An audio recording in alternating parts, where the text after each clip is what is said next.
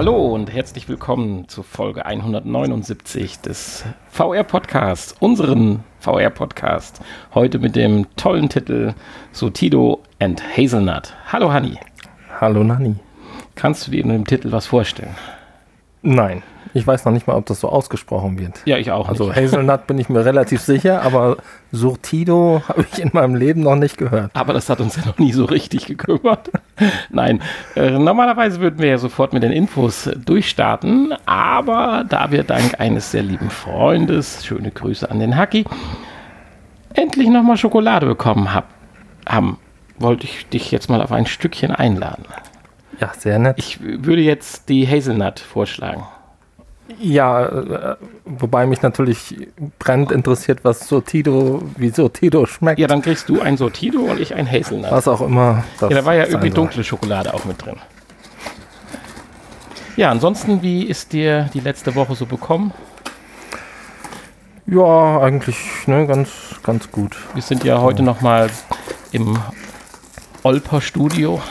Ausnahmsweise, ja, ja. Ja, aber es ist schön hier. Danke, dass du mich eingeladen hast und ich werde wieder sehr reichhaltig und liebevoll verköstigt. Heute am 23.02. dachte ich, kannst du noch mal hier rüberkommen. Genau. Ist ja auch Sturm und Regen heute Ja, draußen. extrem also- draußen. Also ich dachte, es wird so ein bisschen übertrieben und so weiter, aber eben über die Autobahn hier rüber, da war schon richtig was los auf der Autobahn, so windtechnisch. Ja, und da du das größere, schwerere Auto hast, äh, Nicht wegfliege, ja. nicht so schnell wegfliegst.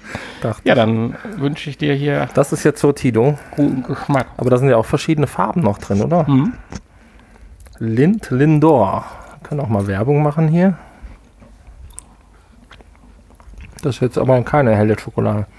Also ist Vollmilchschokolade.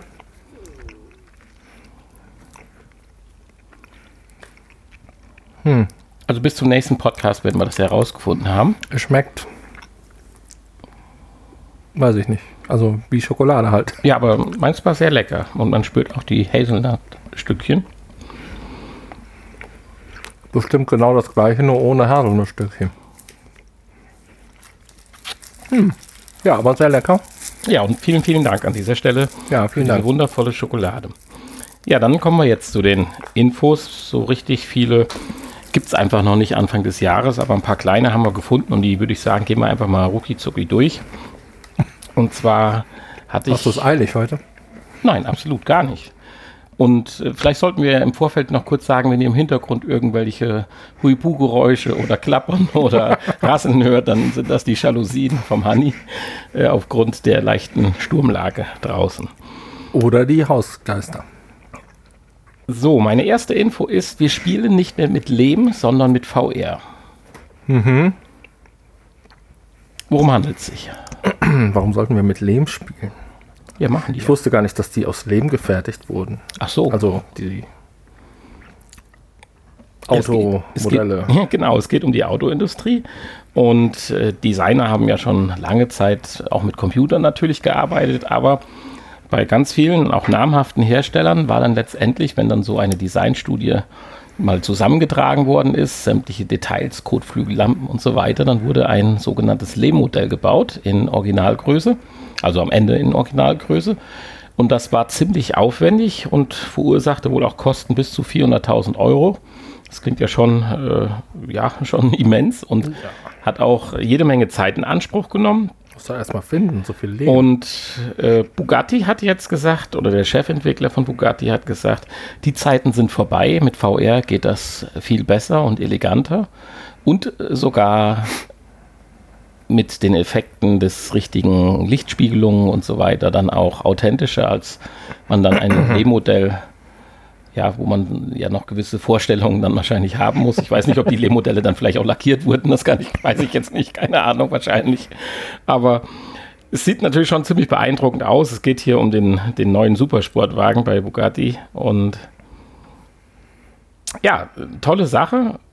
Man sieht, in der Industrie ist VR ja nicht nur bei der Autoindustrie, sondern auch in vielen anderen Zweigen ja im Prinzip zu 100 Prozent angekommen und wird auch nicht mehr verschwinden. Da bin ich mir ziemlich sicher. Aber es ist interessant, dass die ähm, jetzt also von Lehm auf VR umsteigen und nicht einfach schon vor 20 Jahren auf keine Ahnung, normale 3D-Modelle am Computer umgestiegen sind. Ja, mit 3D-Brillen und so haben die ja schon gearbeitet, aber es fehlt ja dann doch so ein bisschen, dass du dann drum rumgehen kannst. Und das ja, kannst du kannst ja es halt drehen mit der Tastatur und mit der Ja, Maus, aber ne? das räumliche Gefühl, dass du selber drum rumgehst und dadurch die Form wahrnimmst, das äh, fehlt okay, bislang ja, ja, immer noch. Und die laufen ja wirklich in einem nackten Raum. Ich habe das mal äh, in der Doku gesehen, ja dann um äh, dieses virtuelle Modell rum, was ja gar nicht da ist, in Anführungsstrichen. Und dann sind das so vier, fünf Designer mit ihren Brillen. Die haben ja dann auch so Antennen, damit die so hundertprozentig getrackt werden und so weiter. Der Kopf und die Blickwinkel und alles. Also im High-End-Bereich sind die schon, ich glaube, ist VR nicht mehr wegzudenken. Und da müssen wir jetzt für sorgen, dass wir das im Gaming-Bereich dann auch hinbekommen. Aber jetzt sind die ganzen ähm, Töpfermeister und Meisterinnen arbeitslos. Ne? Ja, Die müssen jetzt wieder Teller machen, statt Autos. Ja, genau, richtig. Ja, und als Ergebnis sagt er dann halt nochmal äh, zusammenfassend, dass dann so ein Modell dann noch 80.000 Euro kostet und nur 40 Prozent der Zeit kost, äh, benötigt, beziehungsweise nicht 40 Prozent, sondern es ist 40 Prozent schneller als mit der Lehmvariante. Ja, ich fand es ganz nett. Ich denke mal, ist nachvollziehbar. Und jetzt weißt du auch, dass die Autos aus Lehm am Anfang gebaut werden. Aber fahren konnte man damit nicht, oder? Nein, die Türen konnte man nicht auf und zu machen. Also die waren dann aus massiv aus Lehm. Die waren massiv aus Lehm, ja. Ist ja eine Menge Lehm. Vielleicht hatten sie noch einen leichten Holzkern oder sowas, keine Ahnung, aber damit man nicht anderthalb Meter Lehm auftragen muss. Die wurden aus so einem Lehmblock geschnitzt. Ja, schön. Ja, die zweite Info, da geht es um HTC. Sehr erfreulich. Ich weiß zwar nicht, wie sie das schaffen wollen, aber HTC wirft mal so richtig einen raus und sagt, wir wollen global die Nummer 1 im VR-Markt werden. Ja, sie waren ja schon mal auf einem guten Weg, bis es dann verkackt haben irgendwie. Also zuletzt hat man ja nicht mehr so viel Tolles, also nicht mehr so viel gehört von HTC. Ja, das Interessante ist, Mit der Vive hatten sie ja eine tolle Brille am Start und Natürlich. eigentlich ja das Beste, was damals so auf dem Markt war. Aber mh, ja, wir haben dann HTC irgendwie was verpennt. irgendwie hat man den Eindruck, HTC schafft das immer mal wieder, weil auch auf dem Smartphone-Markt waren sie ja eigentlich mal äh, fast zu Samsung aufgeschlossen. Oder wenn man gesagt hatte, ja, mir ist, ist mit, also im Android-Bereich, äh, ich bin es jetzt leid, ich will jetzt kein Samsung mehr, dann war ja automatisch der Griff zum HTC. Du hast ja auch mal eins gehabt. Das war ja gerade so die Hochphase, wie hieß das, M8 oder P8 oder Das ist M8, ja. M8, dann kam ja, glaube ich, das M10 dann irgendwann, was ja so richtig gehypt wurde. Aber danach ging es ja Schlag bergab. Mittlerweile ist ja HTC im Smartphone-Markt, außer dass noch das in den Prospekten bei 1 und 1 und Vodafone und so siehst, ja komplett weg. Es wurde ja quasi durch gut, Huawei Die abgelöst. bringen ja weiterhin ihre Modelle raus. Ja, aber- Jahr, aber Irgendwie scheint es spricht keiner mehr von. werbekampagnentechnisch, wenn das vielleicht der ausschlaggebende Grund ist, äh, da irgendwie einiges schief laufen, laufen sein, weil Huawei Da hat gab es ja auch die ein oder andere interne Umstrukturierung irgendwie. Ja, ja, man meint ja auch, man hätte Fehler gemacht, dass man zu sehr in Ja. VR investiert hat. Und jetzt passiert aber das Gleiche in Anführungsstrichen bei VR. Und jetzt will man da halt den Riegel vorwerfen, aber die Maßnahmen sind halt, ich sag mal, hm, etwas, ja, ich weiß es nicht. Und zwar geht es um die Vive äh, Cosmos Brille. Über die haben wir ja schon gesprochen. Und die gibt es oder soll es dann auch differenziert oder deutlich differenziert in drei Varianten geben. Und das Ganze soll dann auch namentlich bekräftigt werden, dass man weiß, wo man dran ist, in welcher Gruppe, nämlich die Vive Cosmos Play, die Vive Cosmos Elite und die Vive Cosmos XR. Ja, im Wesentlichen ist die Cosmos Play die ein, das einfachste Gerät. Für Einsteiger ist vielleicht nicht das richtige Wort, aber für Gelegenheitsgamer die Elite dann mit einem äh, hochgenauen, aber immer noch eigentlich ja auch veralteten Lighthouse-Tracking. Und als letztes dann die XR, die dann äh, AR-Funktionen hat. Klingt also auch sehr schön. Die XR, die AR-Funktionen hat, also mit Durchsicht im Display und sicherlich, äh, ja, weitestgehend dann auch für den industriellen Bereich gedacht.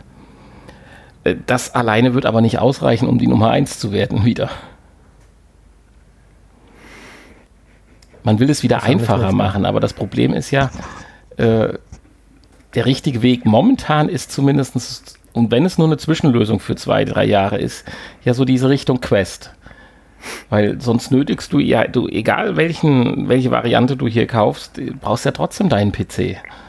Mhm. Und das ist halt immer noch ein Problem, wenn ich einfach auch in meinem Freundeskreis mich umschaue. Natürlich hat jeder einen Laptop oder einen PC, aber solange der normale Laptop äh, oder der Aldi-PC nicht ausreicht, die Brille zu befeuern, ist das eine Hürde, die genommen werden will. Und dann ist so eine Quest, die, der Kauf einer Quest natürlich die viel einfachere Entscheidung. Und auch, ich sag mal, die zwei Spiele, die wir heute vorstellen werden, da ist die Power der Quest völlig für ausreichend.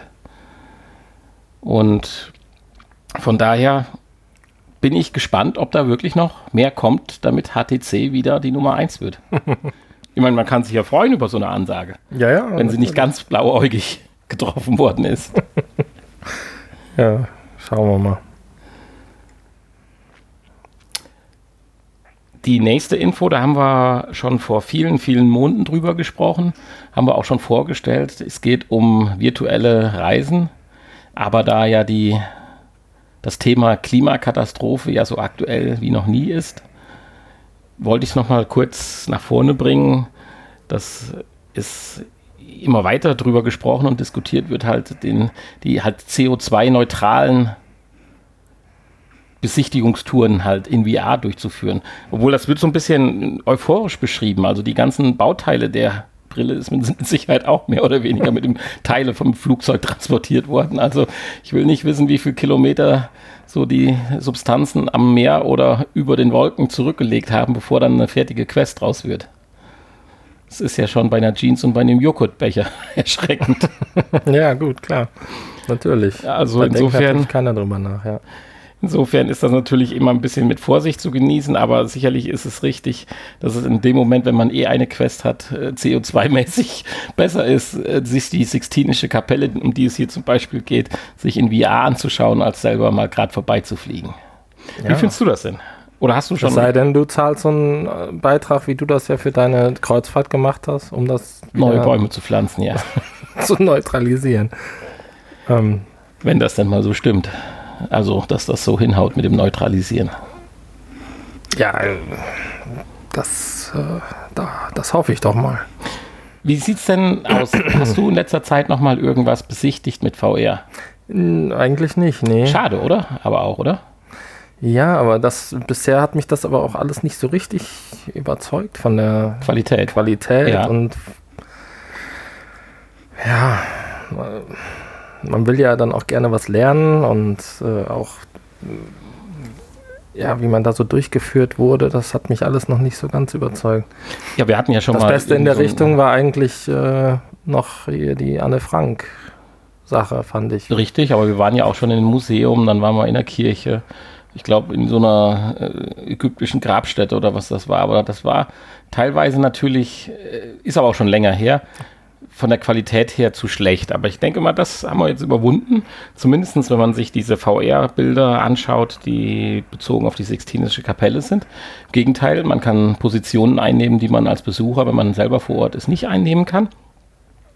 Das Ganze, was mich so ein bisschen irritiert, ist halt, wir sind schon VR interessiert, haben zwar nicht explizit um das Thema gekümmert, aber ich wüsste jetzt auch nicht, wo ich einem jetzt sagen könnte, hier, geh auf die Plattform da kannst du 150 verschiedene Orte der Welt besichtigen oder sowas. Das gibt es halt noch nicht. Und da geht es ja auch so ein bisschen hier im Artikel drum, dass es so eine Art Wikipedia 2.0 geben müsste.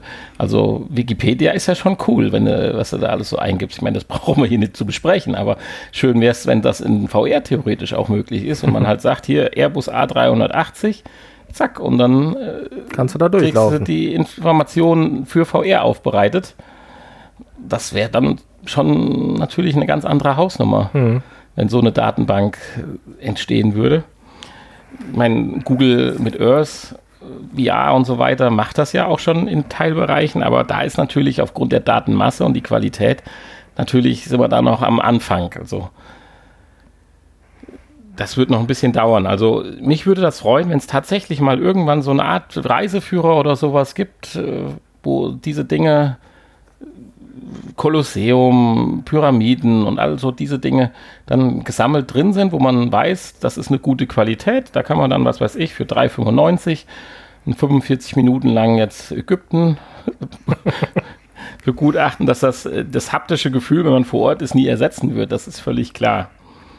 In dem Zuge hatte ich auch von einer App gehört, äh, wo praktisch jeder so ein bisschen mit seinen aktuellen Technologien, nämlich mit dem Smartphone, auch 3D-Modelle erstellen kann.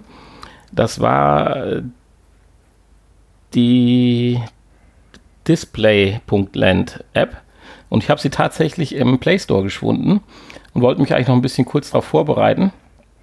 Äh, ja, komplex.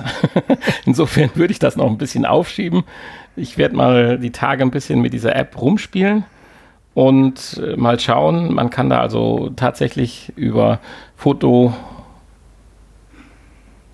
Fotodiagrammetrie, wie auch immer, äh, dann tatsächlich ja mehr oder weniger gute 3D-Modelle erstellen und äh, die dann auch einpflegen. Es gibt auch eine Social-Media-Verknüpfung. Da möchte ich dann doch mal ein paar Minuten mal bei gucken. Also als Vorbereitung für den Podcast hat das jetzt nicht mehr so schnell geklappt, aber ich habe da, denke ich, vielleicht nächste Woche noch ein paar Infos dann zu. Ja, wir können ja noch mal eine App vorstellen statt einem Spiel. Genau, Woche. zum Beispiel. wenn, wenn die taugt, werde ich dir Bescheid geben, dann kannst du es ja auch mal bei dir installieren.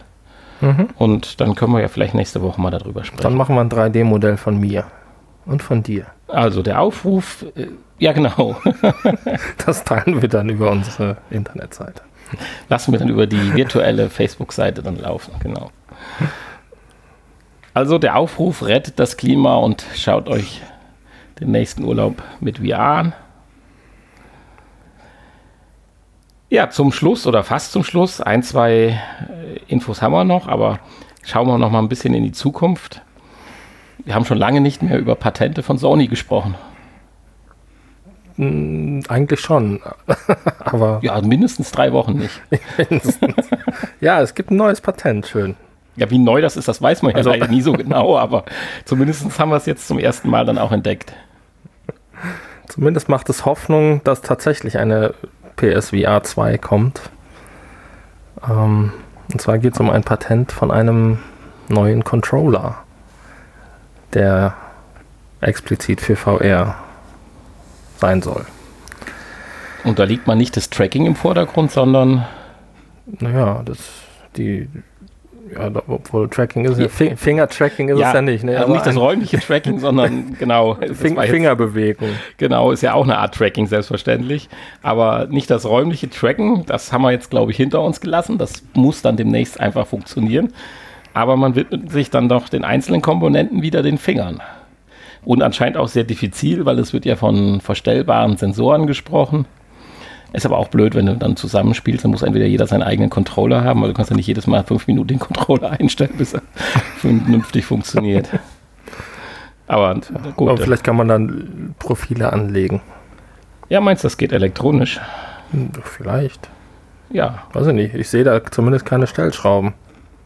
Ja, also in dem Patentbild oh, sehe ich eigentlich keine, gar nichts. Und keine Topfpflanze. Das, ich seh, das macht mir schon wieder Angst. Ja, das ist schade. Das ist ein bisschen weg von der Realität. man kann sie nicht zu Hause benutzen, wenn du eine ja, Topfpflanze Also man sieht einen sehr äh, hässlichen Trigger-Button. Ja, okay. ja, also schön ist anders, das stimmt. Ja, aber es geht ja um die Technik, dass sie halt ja, ja, äh, patentiert wird. Natürlich. Und äh, natürlich gibt es Hoffnung immer wieder, wie du eben schon gesagt hattest, dass das ein weiteres Puzzlesteinchen auf dem Weg zur PSVR 2 ist. Ja, hast du sonst noch was zu dem Controller oder zu der Technik zu sagen? Ja, im Prinzip haben sie das ja geklaut, ne? Von, ja. von ähm, den Index-Controllern. Ähm, ja. Und haben es trotzdem patentieren lassen. Ja, ich meine, das ist doch mal was. Einfach mal geklaut und patentieren. Also kann es ja nicht so ganz geklaut sein, aber, so ähnlich auf jeden Fall. Inspiriert wird hier gesagt von, von der Genau, inspiriert, das äh, ist das richtige Wort. Ja, und dann, äh, wir haben vor vielen, vielen, das ist jetzt aber wirklich viele, viele Wochen her, mal über Japan-Display gesprochen. Das ja, das einige. Schon Monate her. Ja, dass einige japanische Global Player halt, sowas wie Sony und ich weiß nicht, wer war noch mit beschäftigt. Toshiba und Hitachi.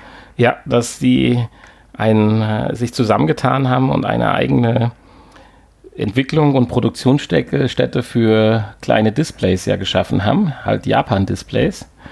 Und bei denen rollt, oder bei Japan-Display rollt zurzeit eine, wie, wie, nennt man das dann, Massenproduktion eines neuen Display-Typs an. Also, die, die, also consumermäßig werden die Dinger jetzt produziert. Und diese beiden Displays würden wunderbar auch in eine PlayStation VR 2 halt passen. Mit 2x16 x 1600 Pixeln und 4,3 Millisekunden Reaktionszeit. Wäre schon eine tolle Sache. Das Besondere hierbei, es handelt sich hierbei um 2,1 Zoll Inch große Displays, was ein prinzipiell ein sehr charmantes und schmales Headset halt ermöglichen würde. Also dann sind wir wieder bei meiner demnächst Lieblingsbrille, die ich ja von der CES ja äh, vorgestellt habe, wo ich jetzt schon nicht mehr weiß, welcher Hersteller das war, die so ein bisschen aussieht wie diese alten Taucherbrillen mit den zwei Gläsern. Mhm. Aber ist auch egal, wenn das interessiert, einfach nochmal die CES-Folge sich anhören.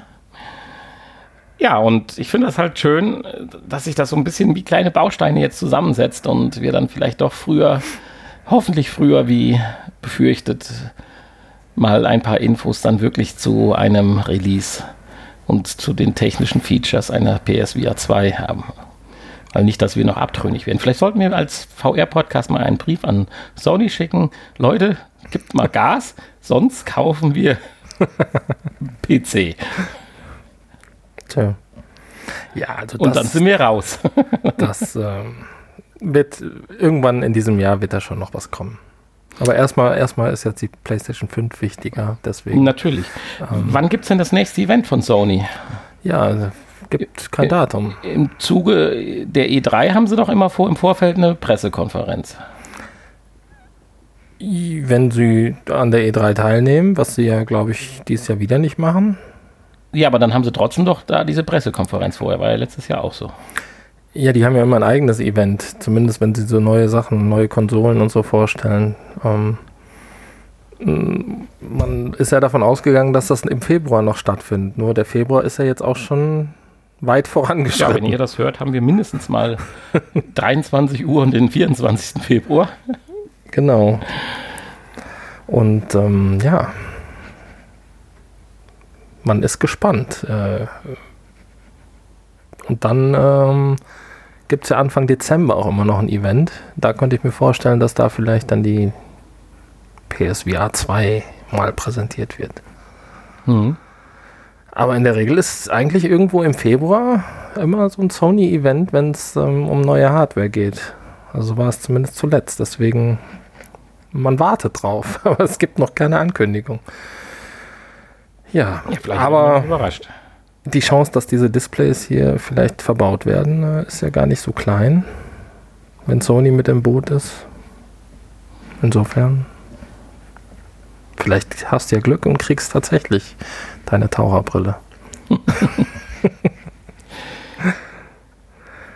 Ja, das waren die Infos für diese Woche. Ich habe aber noch was Kurioses gefunden und habe das in unseren Spickzettel reinkopiert. Ich weiß nicht, ob du das schon gelesen hattest.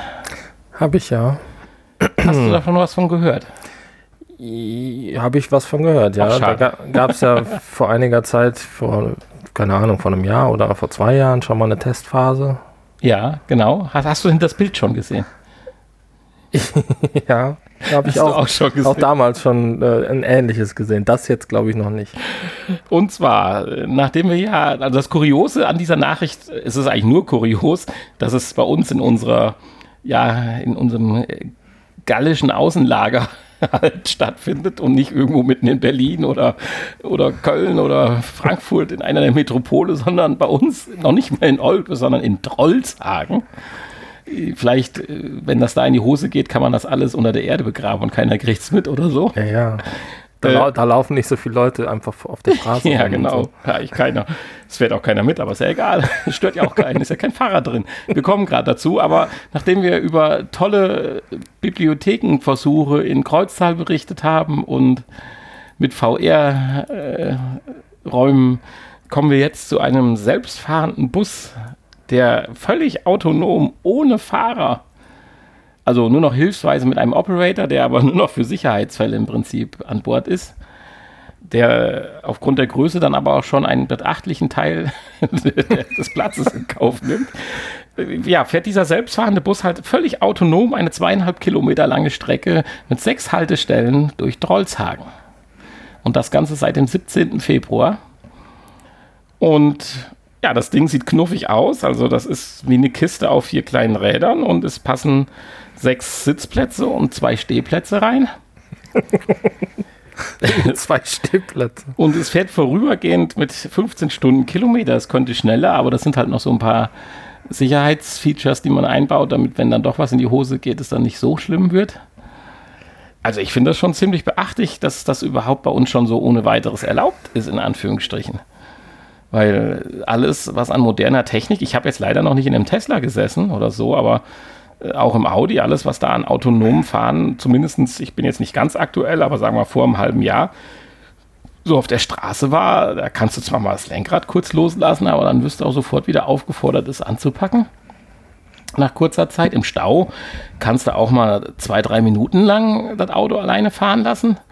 Aber auch da, also so richtig autonom, so ich drehe mich mal zur Seite weg oder so und hier theoretisch gar kein Fahrer mehr. Das war, überrascht mich jetzt ein bisschen, dass das so auf die Öffentlichkeit in, in so einem Dorf wie Trollshagen losgelassen wird. Ja, ich meine, dass das funktioniert, ist ja nicht bestritten. Gut, dass das jetzt in Deutschland so problemlos möglich ist, das wundert mich tatsächlich auch.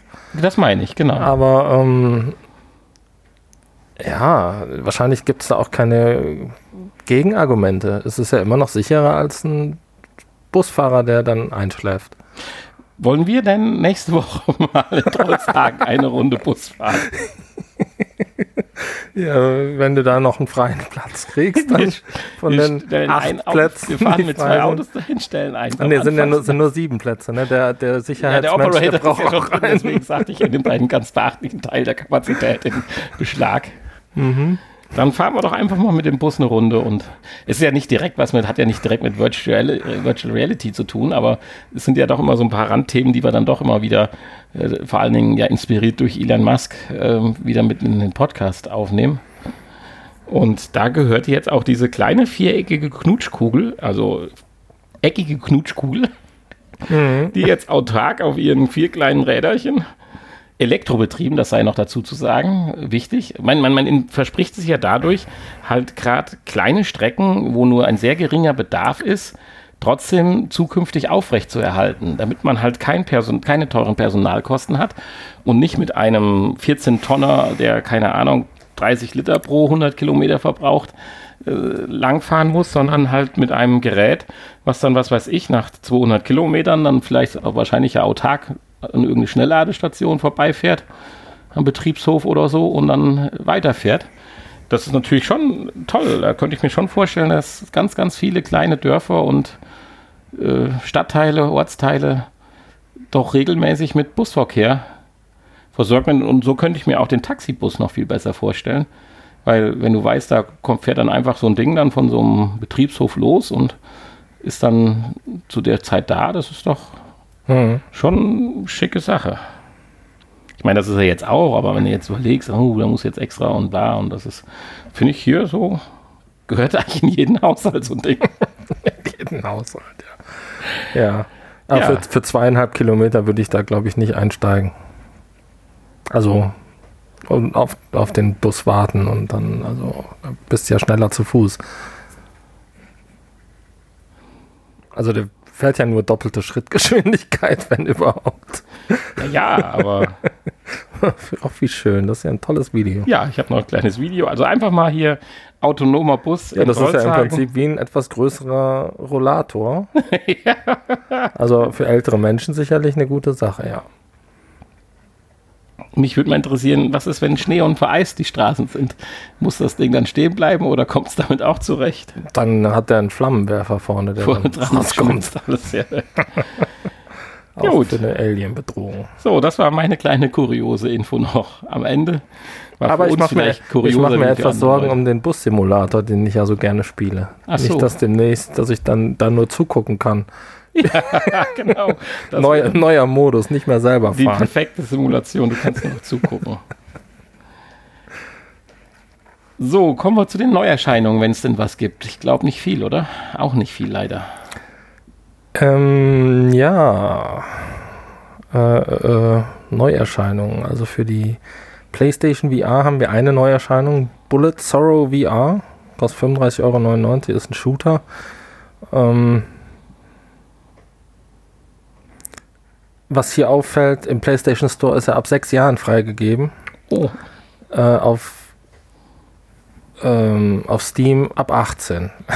also, also wenn ihr zwischen 6 und 18 seid und das spielen wollt, dann holt es euch für die PlayStation VR. Da scheint äh, ist dann aber nicht bis zu ist, äh, keine, keine, ist scheinbar keine Gewalt dann dabei. ja, für die Oculus Quest ist erschienen O-Shape. Das ähm, kostet 19,99 Euro. Ist äh, auch wieder so ein Rhythmus-Musikspiel, wo es ja jetzt schon einige von gibt. Dann ist gekommen Ghost Giant, was auch für andere Plattformen schon länger verfügbar ist, für 24,99. Ähm, ja, Ja, wenn das die Neuerscheinungen waren, hätte ich kurz mal eine Frage an dich. Dem Zusammenhang. Du sagst schon wieder ein Rhythmusspiel. Wir werden ja auch gleich ein Rhythmusspiel auch vorstellen wieder. Wie schätzt du das denn ein? Macht das eigentlich Sinn, das 91. Rhythmusspiel rauszubringen, wenn es doch schon ein, zwei Platzhirsche eigentlich am Markt gibt? Wen sehen die als Zielgruppe? So ein bisschen. Oder Mich. gibt es einfach, ja, gibt es noch mehr so Enthusiasten wie dich, die dann ähnlich Ja, wie jeder jeden. Shooter ausprobieren muss, dann jedes Rhythmusspiel ausspielen. Also mir gehen die langsam so ein bisschen, ja, nicht auf den Senkel, ich kann ja da einen Bogen drumherum machen, aber oh, eben dachte ich, nee, hat er schon wieder so ein Rhythmusspiel. Aber ich war tatsächlich positiv überrascht, aber da kommen wir gleich zu. Aber, ja, aber die haben ja dann vielleicht alle noch so ihre Eigenart, ne? ja, aber haben die alle mal gleichzeitig angefangen zu entwickeln und wussten nichts voneinander oder haben die wirklich noch die Hoffnung, Mm. dass sie der ne- neue Bestseller werden? Ich glaube, die haben noch die Hoffnung. Okay. Nachdem Beat Saber so erfolgreich war, haben viele gedacht, oh, da können wir vielleicht noch ein bisschen, bisschen was verändern und ein, äh, ja, noch was abhaben von den, äh, von den Kunden. Aber ähm, auffällig ist ja auch, dass die auch alle immer mit sehr, sehr guten Wertungen dann äh, aus den Testberichten rausgehen und auch bei den, bei den äh, Nutzern sehr beliebt sind. Es wird ihnen aber auch ja auch relativ einfach gemacht, weil sie sind ja eigentlich auch prädestiniert für VR. Das ja, natürlich, natürlich. Also nirgendwo ist es so Aber immersiv und toll und anders, als wenn du es auf dem Bildschirm mit einem Controller spielst, ja, äh, wie bei den Rhythmusspielen halt. ja man, ich muss ja auch sagen, Beat Saber ist für mich persönlich immer noch der Favorit und unerreicht Würdest du auch bei Beat Saber sagen, du hast jetzt das 3, 360-Grad-Dings angenommen oder bist du bei der frontalen Geschichte geblieben? Ja, 360 Grad ist eine schöne Sache, aber leider gibt es ja noch nicht, gibt es relativ wenig äh, Level erst für. Hm, Okay, Und, aber du würdest sagen, das lohnt und ist nicht nur mal eine Spielerei gewesen. Nö, das lohnt, dass äh, da weiterentwickelt wird und Mhm. ähm, vielleicht irgendwann dann mal alle Level verfügbar sind. Ähm, aber natürlich, wenn man das dann vielleicht ein paar Tage hintereinander gespielt hat, wird auch Beat Saber ein bisschen langweilig.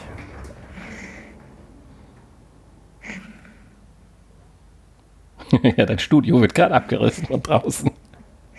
Ach so, das war der Wind, okay. Das war der Wind. Nee, da wird Beat Saber dann äh, irgendwann dann ein bisschen langweilig und eintönig und dann möchte man vielleicht mal eine Abwechslung haben.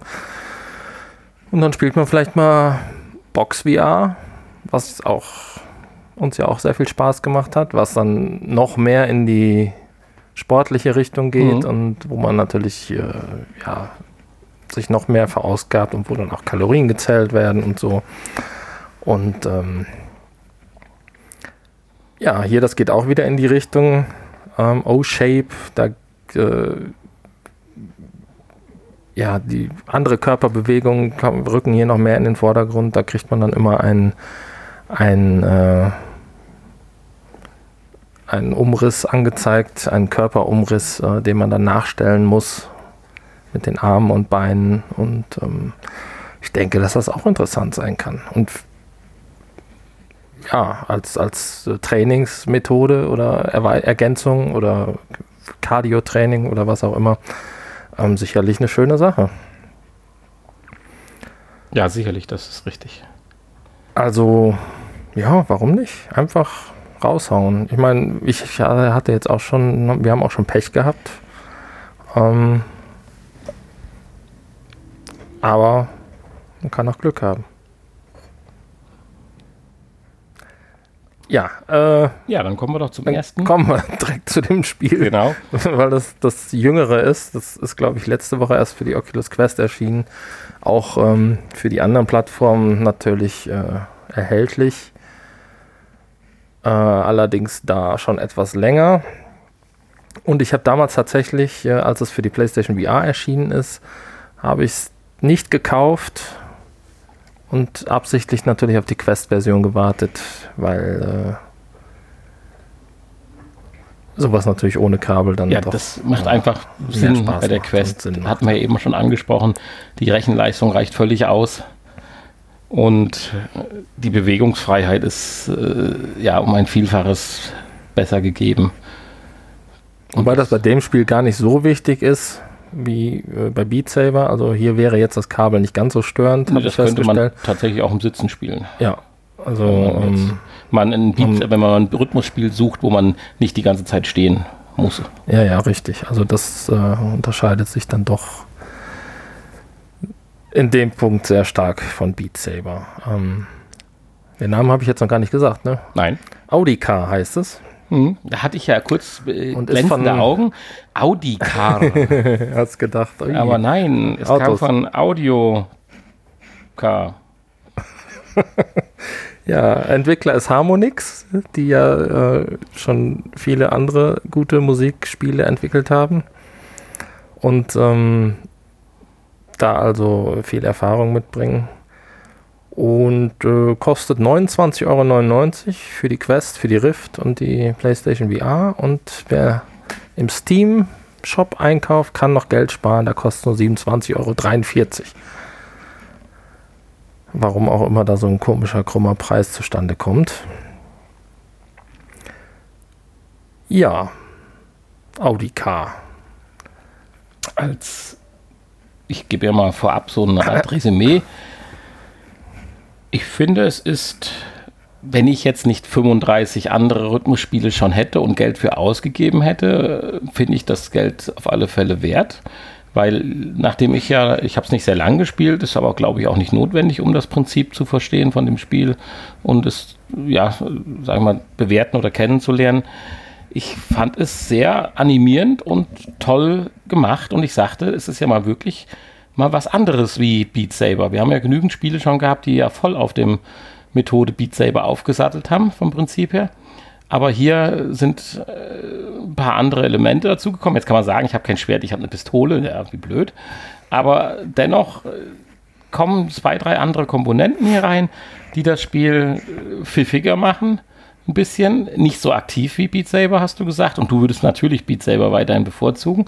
Aber ich habe gesagt, das ist ein echter Konkurrent. Ich müsste dem Spiel jetzt, sage ich mal, drei, vier, fünf Stunden geben, um zu wissen, ob ich dieser Anforderung, die diese Komplexi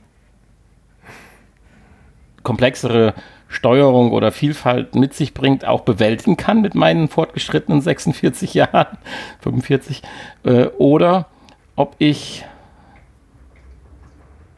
ja einfach schon äh, über Anfängerlevel nicht hinauskomme. Mhm. Weil der Sprung von Anfänger, den ich noch ganz cool war und ich voller Freude war, dann wollte dann auf äh, Standard gehen, das dann die nächste Stufe von fünften ist. Vier. Vieren, okay, aber ja. die zweite hat von unten. Wow. ja, und als du dann gesagt hast, du hättest Anfänger überhaupt nicht gemacht und fändest den Sprung von Standard zu fortgeschrittenen und heftig. Da ist also jede Menge Luft nach oben. Aber ich finde es halt toll. Aber du kannst ja vielleicht mal ein bisschen über die Steuerung und über die Art sprechen. Ja, vielleicht erstmal, ich fand es auch toll und ähm, ist auf jeden Fall eine schöne Abwechslung zu Beat Saber und ich würde es auch, glaube ich, hin und wieder ähm, im Gegensatz zu anderen Rhythmusspielen, die ich nicht mehr nochmal angefasst habe, äh, gerne nochmal spielen zwischendurch und ähm, ja, es hat mir auch großen Spaß gemacht. Ist halt äh, auf keinen Fall so anstrengend ähm, und man kommt halt nicht so in den Rhythmus-Flow rein wie bei Beat Saber. Das ist das, ist das Einzige, was. ja, ähm, stimmt. Aber das. Äh, ja, aber ist natürlich auch wahrscheinlich der Art und Weise, wie man jetzt hier mit den äh, Gut, Pistolen. Wenn ich es runterbrechen darf, ich bin ja jetzt musikalisch auch nicht so die, die, die hellste Kerze auf dem Kuchen, aber äh, bei Beat Saber fielst du ja den Beat und schlägst ja den Beat und gehst drin auf. Hier hast du aber mit den verschiedenen Modis, was du mit deiner Waffe machen kannst oder machen musst, äh, tust du unterschiedliche akustische Effekte auslösen, die zum richtigen Zeitpunkt gebracht werden müssen. Und damit ergänzt du die Musik, finde ich, aber deutlicher oder merklicher wie bei Beat Saber, wo du ja praktisch nur den Schlag immer, den Beat mit dabei bringst. Und das finde ich hier so toll, dass du die, die vier verschiedenen ja, äh, Arten äh, der Steuerung, also du könntest ja gerade mal aufzählen, normales Schießen halt, langes Drücken, äh, Drücken mit Verfolgen des Ziels und einfaches seitliches Zerschlagen des, der, der, des, ja, was ist denn das, Blöcke oder was auch immer dann auf dich mhm. zukommen, Kugeln. Äh, du hast ein bisschen mehr das Gefühl, als würdest du die Musik mehr mitgestalten. So, das, so würde ich es vielleicht mal formulieren wollen. Okay, aber du änderst ja nichts an der Musik. Ja, nur dass der Effekt ja ausbleibt, wenn du nicht rechtzeitig das zum richtigen Zeitpunkt machst. Mir ist ehrlich gesagt gar kein Effekt aufgefallen. Ja, weil du wahrscheinlich alles perfekt gemacht hast. Nein, der normale Schuss ist wie ein Ton. Also wenn du dein Schlagzeug anschlägst, diese, dieser, dieser Effekt, dass du die, das Hindernis, was auf dich zukommt, was ja durch so einen Ring fliegt und in dem Moment, wenn er den Ring passiert, dann ja treffen musst, äh, wenn du dieses viereckige Hindernis oder diese viereckigen, ja, was ist denn das? Gegner ist ja kein Gegner. Zielscheibe oder was weiß ich hast, ja, dann Ziel musst du ja Dauerfeuer ja. machst, Ziel hast, äh, dann hast du ja diesen langgezogenen Soundeffekt. Und äh, wenn du dieses, äh, wenn du, während du schießt, was von der Seite kommt, was du dann nur an deiner Pistole sind so Messer an der Seite dran. Aber das ist ja kein Soundeffekt, der dann durch das Treffen des Ziels Doch. kommt, sondern das ist ja in der Musik drin und deswegen. Nee, der Ton fehlt, wenn du nicht schießt. Hm, nee, der Ton wird dann leiser, aber. Ja, aber wenn, dann so viel leiser, dass ich ihn nicht mehr höre mit, mit, mit meinem Alter. Oh? Müssen wir es nochmal aufziehen? Das, das also ich, habe aufziehen, viele, ja. ich habe sehr viele Ziele nicht getroffen. Deswegen komme ich zu dem Resümee. Okay. Hm. Das ist dir wahrscheinlich nicht passiert. Ja, doch auch schon, natürlich. Ja, am also Anfang. Also, ich, also dann lass es mich aber andersrum ausdrücken. Wir müssen ich das nochmal testen. Ich als Laie hatte das Gefühl, dass ich viel mehr, wie auch immer sie es hinbekommen habe, das Gefühl, die Musik mitzugestalten. Also ich kann sie nicht umändern, aber ich, ich muss halt an der richtigen Stelle parat sein, damit sie funktioniert. Ja. So wäre vielleicht meine Zusammenfassung. Und das hat mich motiviert. Ja, vielleicht ist es aber auch der Effekt, dass dann die Musik leiser wird tatsächlich, wenn du nicht triffst. Und das ist dann auch wieder so ein störendes Gefühl. Und ähm, das möchte man verhindern und da deshalb lieber treffen. Ja, also ich, würd, ich werde da jetzt nochmal drauf achten. Das war halt mein intuitives Gefühl, hm. wie ich es gerade geschildert habe. Aber da kommt es ja letztendlich beim Spielen auch drauf an. Und äh, ja, ich meine, du hast ja im Bereich der Rhythmusspiele ja auch viel, viel, viel mehr Erfahrung, dass du da schon viel äh, routinierter und erfahrener dann rangehst. Insofern, ich spreche ja dann mehr so aus der intuitiven Ecke. Jo. Aber aus meiner ja, Sicht Daumen hoch für das Spiel. Und du hast ja dich sogar diesmal ja die Unkosten ich habe gesteuert oder musstest sie investieren. Gekauft, ja. Also ja, ja. schade Chance verpasst für den Entwickler, dass wir ihn hier an der Stelle dann mal lobend hervorheben. ja, ähm, Tja, aber vielleicht, sie haben es auch verdient, dass man es kauft. Schlimm genug. Also, du hast jetzt, nachdem wir so viel schlechte Spiele umsonst gekriegt haben, musstest du eins kaufen, damit wir mal was Gutes testen können. Könnte man jetzt blasphemisch sagen. Naja, so schlimm war es ja jetzt auch nicht. Ja, die letzte, letzte Woche war schon hart. Ja, aber nur letzte Woche. Ich hatte Albträume. Ja, okay. Nein, aber Audica ist ein gutes Spiel. Es gibt auch einen, ähm, einen äh, ja, so eine Art Story-Modus, wo tatsächlich auch eine Story kommt mit Text und so. Also die dann per Text erklärt wird und wo man dann äh, Herausforderungen meistern muss, ähnlich wie das ja auch bei Beat Saber war in der Kampagne. In der Kampagne heißt es genau. Und ähm,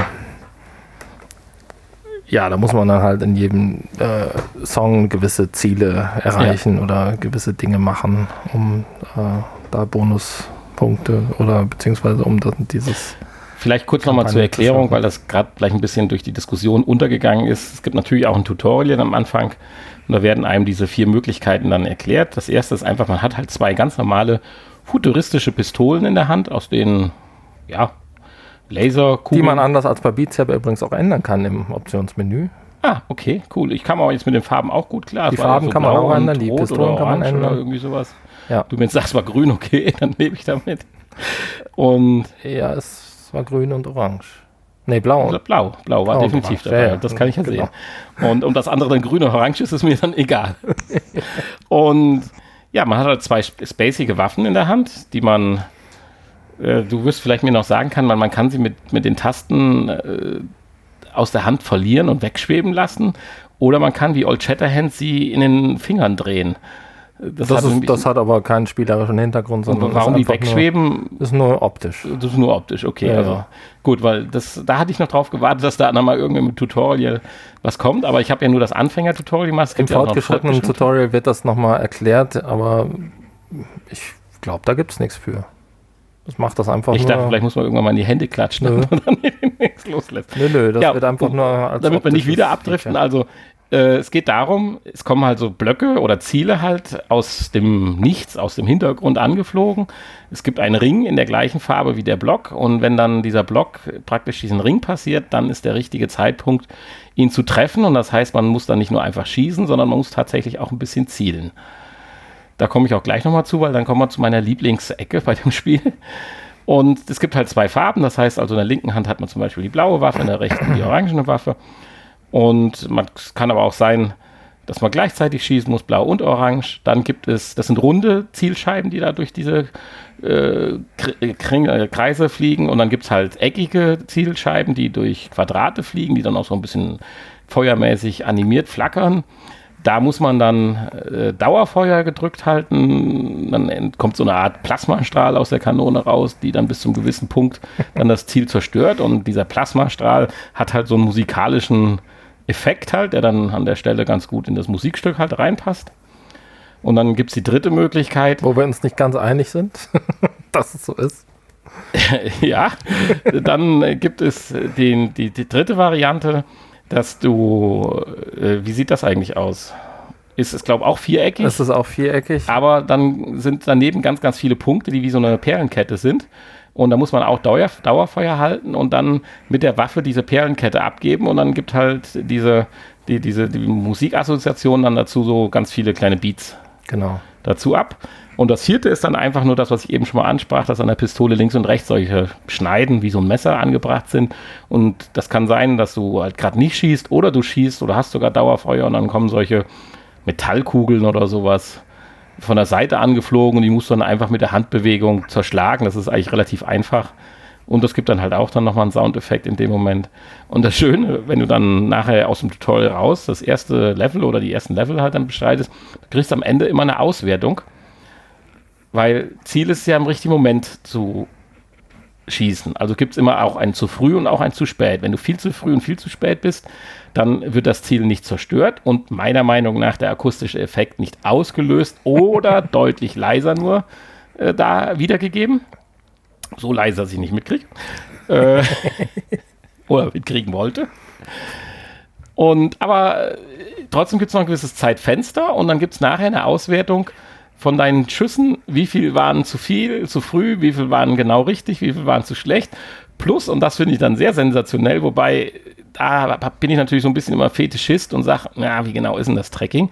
Du kriegst dann nachher auch wie so eine Zielscheibe. In letzter Zeit guckt ja auch jeder Biathlon im Fernsehen, wo man dann ja auch immer die Treffer dann so sieht, leicht rechts, oben rechts, oben links und genau so eine Zielscheibe, das kriegt man dann für seine vielleicht in dem einen Level 50 abgegebenen Schüsse und dann sieht das dann so wie so eine durchlöcherte Kugel aus und man sieht halt, ganz viele waren dann ein bisschen weiter oben rechts und so weiter und dann kann man sich daran theoretisch verbessern das sieht schon ziemlich cool aus, aber da schwingt halt immer so ein bisschen mit. Ich würde gerne mal wissen, wie genau dann theoretisch das Tracking bei sowas ist. Ja, aber es äh, beeinflusst ja auch die Punktzahl, wie, ja, klar, wie genauer du ja, zielst. Ja, und darum geht es ja, dann Punkte ähm, nachher. Ja, ja, du kannst äh, tatsächlich ja auch über die Waffe zielen. Das wird dann im fortgeschrittenen Tutorial ja. erklärt, um äh, genauer zu treffen. Und ähm, es gibt auch noch eine fünfte Art, die ab fortgeschritten kommt. Ja. Ähm, an Zielen. Und zwar die schlitzartigen Ziele, die ähm, entweder quer oder hoch kommen können. Und da muss man die Waffe halt auch quer oder hoch halten. Hochkant. Und schießen oder Und dann mit der Schneide? Nein, nein, einfach nur schießen, aber du musst dann halt äh, die Waffe quer halten und auf das Ziel schießen. Aha. Wenn ein Querziel kommt. Und okay. du musst hochhalten, wenn ein Hochziel kommt. Ah ja, ja, interessant. Das macht es natürlich noch ein bisschen spannender, wobei ich schon gut ausgelastet war mit den ersten vier Varianten. Das ist aber das Einzige, was dann im, im äh, ab fortgeschrittenen kommt. Hm. Ja. Ja, und so ist im Prinzip das Spielprinzip und so kann man sich dann durch die einzelnen Solo-Spiele oder halt auch, wie du ja sagtest, durch die Kampagne, durch die Story hangeln. Und ich finde es äh, richtig schick gemacht. Auch die Menüs sind eigentlich ganz gut gemacht. Es funktioniert sehr schön. Und wenn man dann Kopfhörer aufsetzt, ist das schon ein gutes Erlebnis. Ja. Ja, achso, äh, es gibt, ähm, ich weiß gar nicht wie viel, ich habe sie nicht gezählt, aber es gibt einige Songs und alles von mehr oder weniger aktuell bekannten, also mir jetzt nicht, viele nicht bekannt, einige auch bekannten Künstlern. Ähm, und es gibt auch einige Download-Pakete schon, die man äh, zukaufen kann. Also da wird auch für Nachschub gesorgt an Songs. Ähnlich wie bei Beat Saber. Ähm, das zweite Spiel. Ja, warum steht es eigentlich nicht in der Retro-Ecke? Ja, ich habe das nicht dazu geschrieben, aber es ist im Prinzip ein Retro-Spiel. Es ist schon ziemlich alt. Und wir haben es für die PlayStation VR getestet. Um, ist auch für Steam und äh, über Steam und für die Oculus Rift verfügbar, für die Quest nicht. Und kostet 13,49 Euro, beziehungsweise für die Rift 14,99 Euro. Und ich habe es irgendwann mal im Sale gekauft. Für unter 5 Euro. Für unter 5 Euro, ja. Ähm also für unter 5 Euro würde ich sagen, und man, wenn man ein bisschen Lust in die Spielrichtung hat, die du uns ja gleich ein bisschen näher bringen wirst, äh, auf alle, alle Fälle für 15 Euro oder knapp 15 Euro muss man dann schon wieder ein bisschen Enthusiast von diesem Art Prügelspiel im Prinzip sein.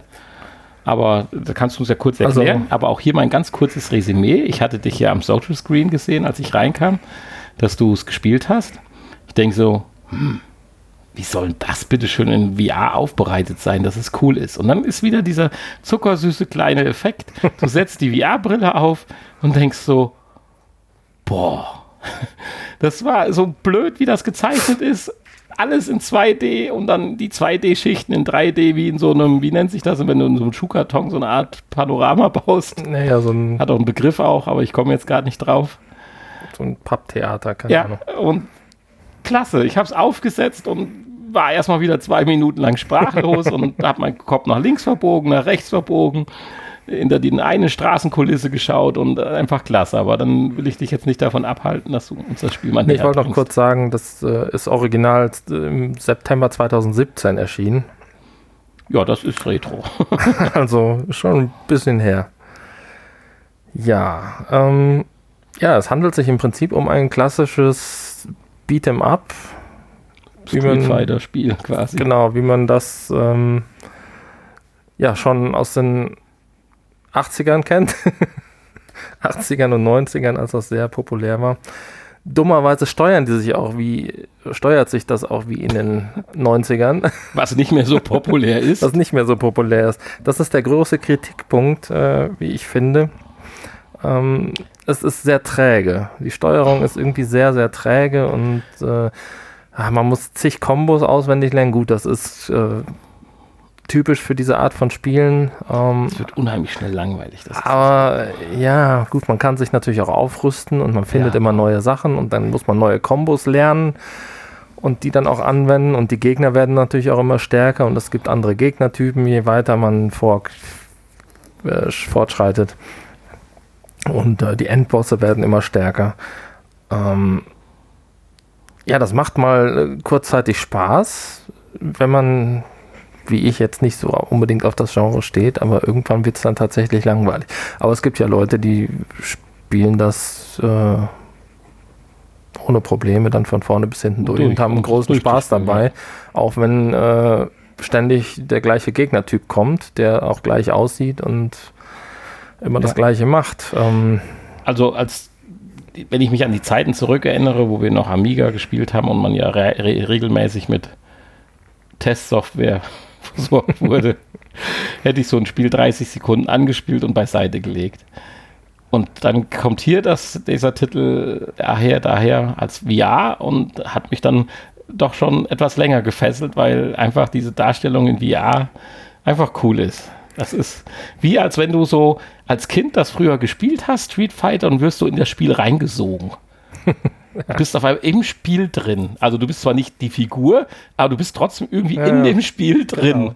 Und kannst auch um die Ecke gucken und äh, das Ganze wird auf einmal, obwohl es blöd 2D ist, wird es auf einmal 3D, aber nicht als 3D-Figuren, sondern auch in der 3D-Variante mit VR ist dein Spieler ja trotzdem eine Scheibe. Ja, und ja, aber. Das aber ist total süß.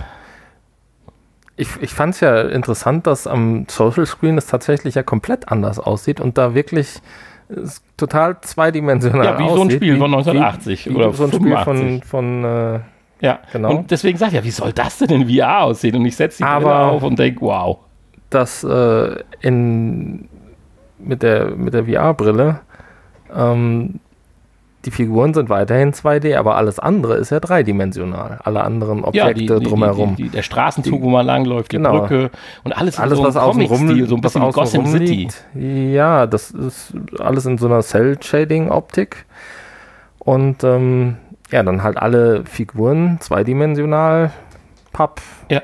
Gestelle. Man kann natürlich und, auch ein bisschen in die Tiefe gehen dann. Die, und diese paar Bewegungen, die du machen kannst, die bestehen dann auch jeweils nur aus vier Sprites oder so, ja, ja. verschiedenen. Also man braucht jetzt hier nicht von flüssigen Bewegungen ausgehen oder so, sondern das ist wie diese Puppen, die man so in vier verschiedene Stellungen biegen kann.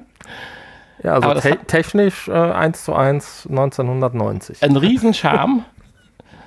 Äh, finde ich, also ich würde es mir jetzt nicht für 15 Euro kaufen, wenn mir das jetzt einer empfehlen würde, dafür wären mir 15 Euro zu schade obwohl, wenn man das mag, absolut gut investiertes Geld ist. Aber wenn du, wie es im Sale zugeschlagen hast, da hätte ich mich gefreut, ja. damals es dann mal eine Stunde oder zwei zu spielen. Weil die Endgegner machen auch Bock. Man müsste sich jetzt in die Kombos reinfixen, um dann auch in den weiteren Leveln dann gegen die Endgegner zu bestehen, was wir dann nicht geschafft haben. Ja, wir mussten im zweiten Level den Endgegner schon. Äh ja, aber wir haben sie auch nur ja, ja. kurz angespielt. Bist du auch mal auf die Kisten hochgesprungen und auf die, ja, auf die genau. Gegenstände? Weil du kannst dann die Gegenstände schon mit einbinden. Oder es, sind ja auch diese Fehler. Da steht eine Pylone rum, also so eine ganz normale Pylone, wie sie im Straßenrand halt ist, mit der Spitze. Und du kannst dann auf diese Pylone springen. Diese typischen Fehler, die man ja damals auch so hatte, einfach nur, weil alles nur so sprite-mäßig ja berechnet und dargestellt wird. Aber das macht es halt unheimlich äh, schamvoll. Ja. Insofern. Also, wenn man drauf steht, ist es auf jeden Fall eine Kaufempfehlung. Das Problem ist, dass ich da absolut untalentiert bin und einfach mit diesen Combo-Dingern auch. Äh, keine Ahnung, wenn du mir einen Virtual ja Fighter cool, oder wenn du diesen Crafter da rauspackst und Tekken oder so vorsetzt, dann bin ich total unfähig, irgendwie mir da die Kombos zu merken und ähm, vor allen Dingen auch in der entsprechenden drin, Geschwindigkeit. Genau. Das also das ist drin. absolut nicht meins. Ähm, deswegen äh, ist es sicherlich kein Spiel, was ich weiterspielen werde und zu Ende spielen werde. Was nicht heißt, dass es kein äh, gutes Spiel ist. Es hat aber noch ein Feature, dass man es mal noch ein bisschen spielen könnte. Das darf man ja nicht vergessen. Es ähm, hatte auch einen Online-Koop-Modus, genau. den ich kurz angetestet habe und da war tatsächlich auch jemand und online. Das, ja, ich hatte gesehen. Äh, schön war es, dass du auch geglaubt hast, dass du eher wärst kurzfristig, aber Nein, äh, was ich damit meine ist, das ist ein Spiel theoretisch, man trifft sich mal abends und anstatt eine halbe Stunde zu telefonieren, trifft man sich in dem Spiel, haut ein paar Zombies um und quatscht halt das, weil das kann man locker ohne äh, viel Stress dabei dann auch bequatschen, was man vielleicht am Telefon hätte bequatschen wollen. Also äh, ist eigentlich eine coole Sache. Das ist nicht mehr unsere, unser, unser, ja, wie sagt man das, das ist nicht mehr unsere Zeit oder sowas, aber vor 20 Jahren oder so, klar, abends einfach mal gerade eine halbe Stunde online getroffen, bequatscht, was man so am Wochenende machen will und dabei halt mal wieder zwei Level weitergespielt. Ah, theoretisch sind wir schon die Zielgruppe. Weil wenn ich sehe. Also die, die die Zeit damals mitgekriegt haben, als die Spiele wirklich so waren. Weiß ich nicht. ich glaube schon. Weil also ich mache mal alleine von der technischen Seite, wie träge diese Steuerung ist, äh, kannst du, glaube ich, damit keinen jungen Menschen ja, aber 25 begeistern. ist ja nicht jung. Also ich würde jetzt, das ist nicht so 15, 16, 17 oder so, aber 25 bis 30 und äh, ich bin ja schon über die 40, also von daher äh, jein. Also, wow. Da haben wir ja nur noch äh, 300 Folgen, ja. äh, und ich, ich vergleiche das mal ein bisschen so früher. Es gab ein Spiel, das war so ein bisschen bekannter und das war noch schlechter von der Steuerung und von der Darstellung Kabal. Aber wenn ich überlege, wie viel ich das, weil da gab es auch so eine Art Koop-Modus, wie viele Stunden ich das gespielt habe mit Bekannten oder Freunden, da wären wir heilfroh gewesen, wir hätten sowas hier gehabt damals. Und du kannst, glaube ich, sogar bis zu viert spielen. Ach. Und. Kann eine Party machen, eine LAN. Und, glaube ich, sogar ohne VR-Brille. Also. Das ist ja mit und ohne VR spielbar. Gleichzeitig praktisch. Wahrscheinlich, ja, klar. Ja, dann müssen wir nochmal unsere alte Gruppe aufleben lassen. Tja. Aber jeder braucht das Spiel. Es ist jetzt nicht so, Natürlich, dass, äh, jeder braucht das Spiel. weil da haben wir ja auch schon mal drüber gesprochen, dass man ja sehr, sehr charmant wäre, wenn man diese Spiele einer erwirbt und man die anderen einladen kann. Ja. Da gibt es ja so Ansätze. Was meiner Meinung nach die Zukunft für Multiplayer, also für, äh, für Koop-Spiele sein muss. Also wenn ich mal ja. gerade mit vier Leuten Mario Kart spielen will, dann muss einer das Spiel haben und die anderen werden eingeladen. Ja, das geht ja theoretisch, aber du brauchst halt entsprechende Internetverbindung auch. Ne? Ja. Das haben wir auch schon mal festgestellt. Ja gut, aber ich die nicht habe. Ja, das ist richtig, aber bei mir läuft Stadia zu Hause äh, gut. Ich bin auch weiter begeistert von Stadia. Ja, ich habe jetzt mal geguckt, da gibt es ja nur so fünf Spiele oder so, ne? Das ist sicherlich richtig, aber ich bin immer noch an Tomb Raider dran, insofern. Ja, okay. Ja. Die Stunde ist rum. Haben wir den Titel des Spiels eigentlich schon gesagt? Ich glaube nicht. Nee, so richtig noch nicht. Bloody Zombies heißt das Spiel. Für alle, die jetzt sich denken, aber ihr könnt ja auch in die Show Notes gucken, da steht das ja auch drin. Ja, aber Bloody Zombies, Zombies ist, passt zu dem Titel, weil man kämpft eigentlich nur gegen Zombies, gegen Bossgegner, die dann ein bisschen größer sind.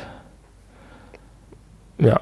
Ja, und manchmal muss man auch nur Kisten zertrümmern und ja, Automaten.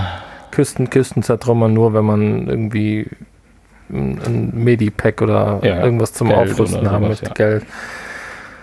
Ja. Ja, dann würde ich sagen, lassen wir diese Folge langsam wieder ausklingen. Nächste Woche haben wir dann die Folge 180. Wir nähern uns mit großen Schritten der 200. Und besucht uns auf unserer Internetseite. Ja, kleine Hausmeisterei. Guckt doch mal auf der Internetseite vorbei. Schreibt doch mal was bei iTunes oder bei den einschlägigen anderen Podcast-Playern oder auf unserer Webseite direkt oder unsere, uns eine E-Mail schicken. Schokolade sollte jetzt erstmal zwei Wochen reichen. Ja gut, aber dann, ihr könnt ja schon mal einkaufen gehen. Das ist richtig. Aber so in zwei Wochen wäre es schön, wenn wir dann oder neue Schokolade Nachschub kriegen würden. Vielen Dank nochmal. Sollen wir jetzt eigentlich nochmal die andere Sorte testen? Ja, wir würden jetzt gleich ja, rumdrehen im Nachgespräch. Okay. Und an der Stelle sage ich Tschüss, äh, freue mich auf die nächste Woche. Und ich rede einfach noch ein bisschen weiter. Ja, währenddessen packe ich jetzt hier aus. Oder ich sage vielleicht auch Tschüss. Ja. Achso, abonniert uns bei Facebook und YouTube. Da haben wir noch so wenig. Die Spotify-Zahlen gehen immer höher. Auch das hört uns über Spotify. Ansonsten äh, sage ich jetzt auch Tschüss. Das, äh, ich kriege hier schon einen Knubbel gereicht. Ja, das ist das passende Geräusch zum Nachgespräch. So wie wir den Podcast begonnen haben, so lassen wir ihn enden. Hm, es riecht Och, genauso. nö. Was auch nö. Dunkle Schokolade. Ja und? Mag ich nicht. Och, mag ich nicht, mag ich nicht. Hm, Ich ich habe hab helle Schokolade. Es riecht genau wie das andere.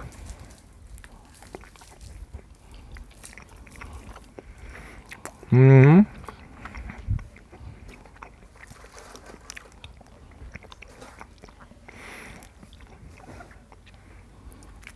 Ja, nicht ganz so lecker wie das erste, aber trotzdem sehr, sehr deliziös und hochwertig. Besonders gut schmeckt die übrigens, wenn man die in den Kühlschrank legt. Also geschmacklich finde ich da jetzt, außer dass da Stückchen drin sind, Also hier habe einen ich jetzt großen Unterschied. dunkle Schokolade im Mund. Und die habe ich eben nicht. Ja.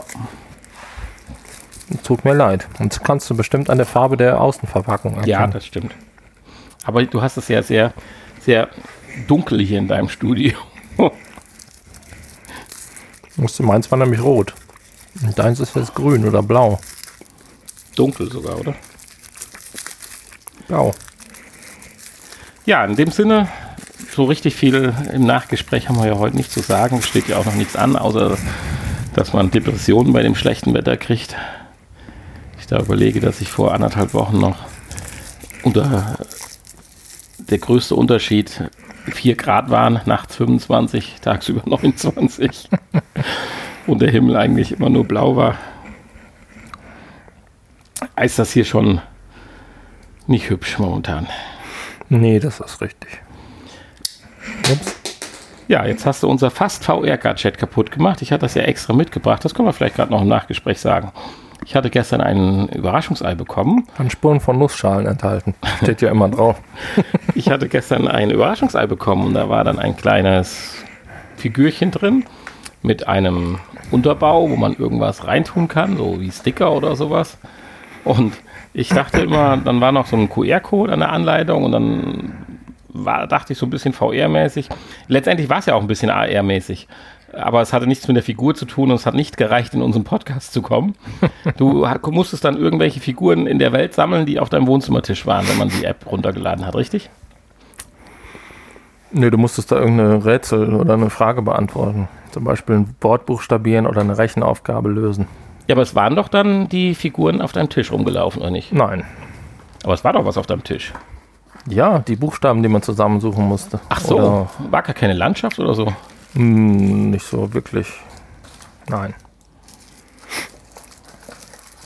Also, Also es hat zu Recht nicht in unserem Podcast Ja. geschafft.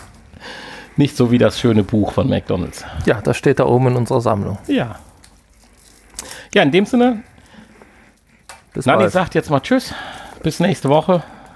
Ja, und nächste Woche haben wir die Folge 180 Und sind Bus gefahren. Und sind eventuell Bus gefahren, genau. Vielleicht haben wir zur Folge 180 ja dann auch ein neues Intro von Nanny am Schlagzeug selbst gespielt. Von Honey, meinst du? Achso, von Honey. Ich dachte, du machst das. Ich kann kein Schlagzeug spielen. Na gut, dann gibt es vielleicht doch kein Intro. okay, bye Bis bye. dann. Wer, wer wissen will, was es damit auf sich hat, der muss bis aufs nächste Nachgespräch warten. Ja, der muss bis auf äh, den Potspot warten, der Ja, wieder genau. kommt zu Weihnachten. Also, bye bye. Bis dann.